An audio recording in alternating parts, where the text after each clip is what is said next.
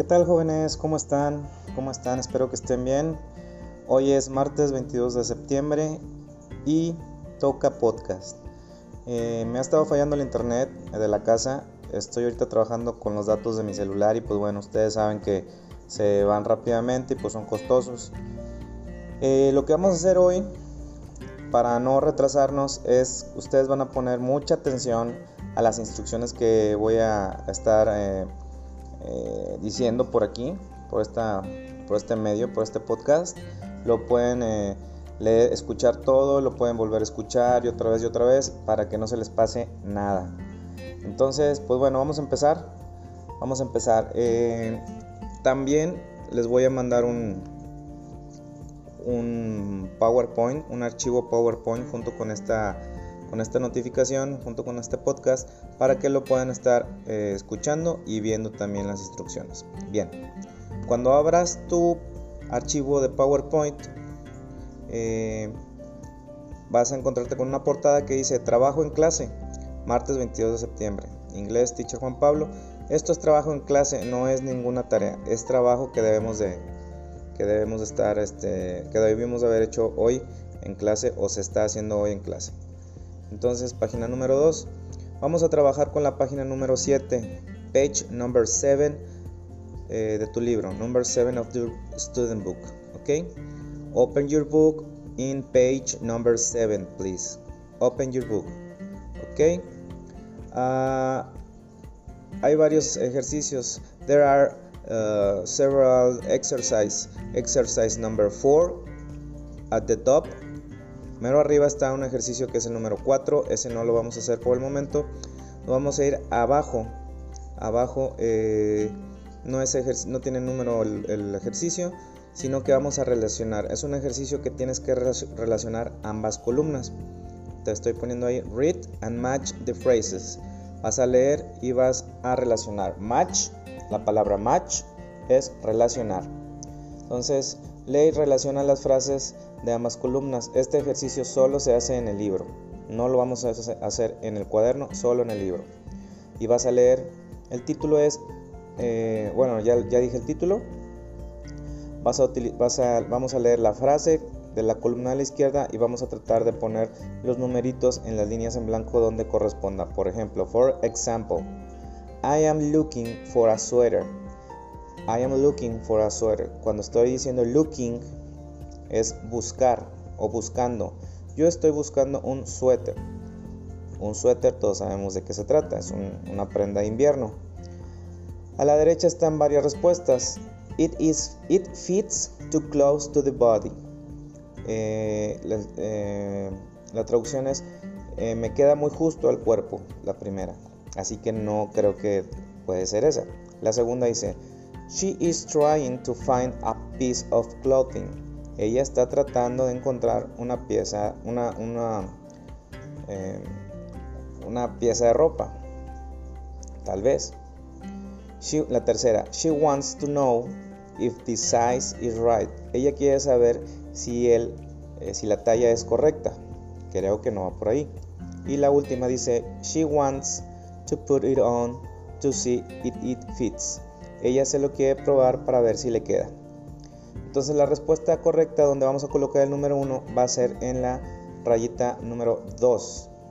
She is trying to find a piece of clothing. Ella está tratando de encontrar una pieza de ropa. Les dejo el 2, les dejo el 3 y les dejo el 4 para que ustedes lo hagan. Pueden hacerlo. Eh, son frases comunes. Por ejemplo, la número 2 es Can I try it on? Can I try it on? ¿Puedo probármelo? La tercera dice Does it fit you? ¿Te queda? ¿Te queda? Does it fit you? ¿Te queda? Y número 4. No, I think it's, it's too tight. No, creo que es muy justo o muy apretado. Entonces, tienen que relacionar ambas columnas. Eso es el, ese es el primer ejercicio que tienen que hacer. Si no entiendes, puedes utilizar el Google Traductor. ¿Ok? Vámonos a la siguiente página. Eh, esto en la página de, del PowerPoint. ¿ok? Y dice, ahora en la página 134 de tu libro, habrá un glosario. Se van a ir hasta la página 134, 138. 138. Y un glosario es un conjunto de palabras con su significado. Lo vamos a copiar al cuaderno. Solamente son nueve prendas de vestir en inglés. Hay que escribirles en el cuaderno. Para cada prenda van ustedes a realizar un dibujito para ilustrar cada una de ellas. ¿Ok? Eh, no es nada difícil, sin embargo es un poquito tedioso, es un poquito tardado. Eh, nada más escriban con un color, por ejemplo, cup, y con un color la palabra y con otro color el significado. Y hacen el dibujito. Luego otra palabra es con un color y el significado con otro color y hacen el dibujito. Y así son 1, 2, 3, 4, 5, 6, 7, 8, 9. ¿Ok? Son nueve palabras, eso va en el cuaderno. No le va a tomar foto, no me lo va a mandar a ningún correo. Esto es trabajo en clase. Más adelante si le solicito evidencias, se me lo van a mandar. Por lo pronto no me va a enviar nada a ningún correo ni a ningún classroom. Página 4 del PowerPoint. Página 4 del PowerPoint. Ojo aquí. Seguimos, nos regresamos, este, eh, nos regresamos a la página número 7 del libro. Estamos en la página número 7 del libro, page number 7, después de haber hecho glosario en nuestro cuaderno. Y dice ahí arribita, yo les puse aquí, contesta las preguntas en inglés en tu cuaderno. Antes, eh, bueno, y aquí a la derecha en el PowerPoint dice Exercise 5, ejercicio número 5. Read and answer the questions. Read and answer the, answer the questions. Lee y contesta las preguntas. Lee y traduce sin copiar al cuaderno solo para que tú lo entiendas el párrafo sombreado de amarillo. Amarillo o naranja o crema o el color que usted le encuentre. Que está ahí a un ladito del cajón de ropa que dice donation, donaciones, eso. Ese párrafo lo van a leer lo van a traducir si quieren. Ahorita yo se lo voy a leer. Eh, después, después de que lo hayas leído y traducido, ya lo hayas entendido, deberás de escribir la pregunta y darle una respuesta personal. Son tres preguntas que están abajo de ese párrafo. Puedes utilizar el Google Traductor si no entiendes alguna palabra o frase. Les voy a leer lo que dice ese párrafo en amarillo.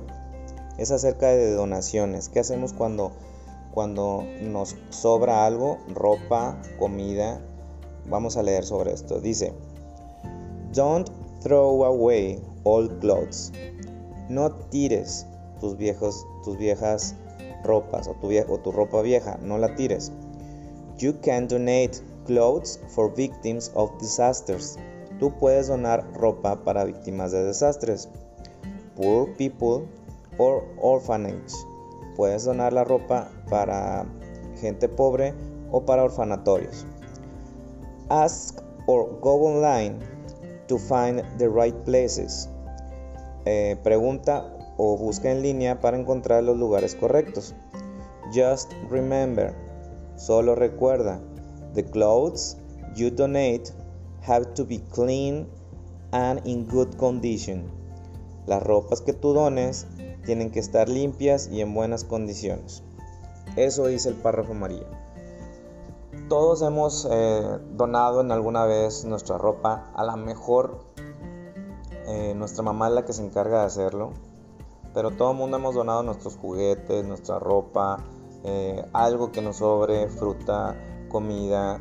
Yo hace como dos semanas doné sangre. Podemos donar dinero, podemos donar cabello, podemos donar eh, obviamente pues dinero, podemos donar mm, alguna pertenencia que ya no ocupemos, podemos donar muchas cosas. En Estados Unidos se fomenta mucho que usted pueda donar, usted pueda donar, donar, donar y así eh, es una cultura la donación es una cultura, se fomenta mucho. Aquí en México casi no lo practicamos. Muy poca gente dona sus cosas, sus pertenencias. Todos queremos vender, todos queremos tener un beneficio y pues no, no creo que sea tan bueno. lo mejor es dar de corazón, lo mejor es donar para esperar, esperar que eso que donamos le ayude a otras personas, sea de mejor ayuda que la que ya nos ayudó a nosotros. Por ejemplo, un juguetito ya nos, eh, ya nos alegró un momento la vida y vamos a dejar que ese juguetito, como en la película de Toy Story, le dé más alegría o le dé alegría a, a demás gente, a otra gente, ¿verdad? Pero somos muy aprensivos a veces, no queremos, es mi juguete, es mi juguete, no, no, no lo des, nadie más debe tener este juguete. Pero bueno, ya nos metemos en, otra, en otro tema. Bien, jóvenes, eso, son lo que eso es el trabajo de hoy martes. No, no es necesario que me envíen evidencia.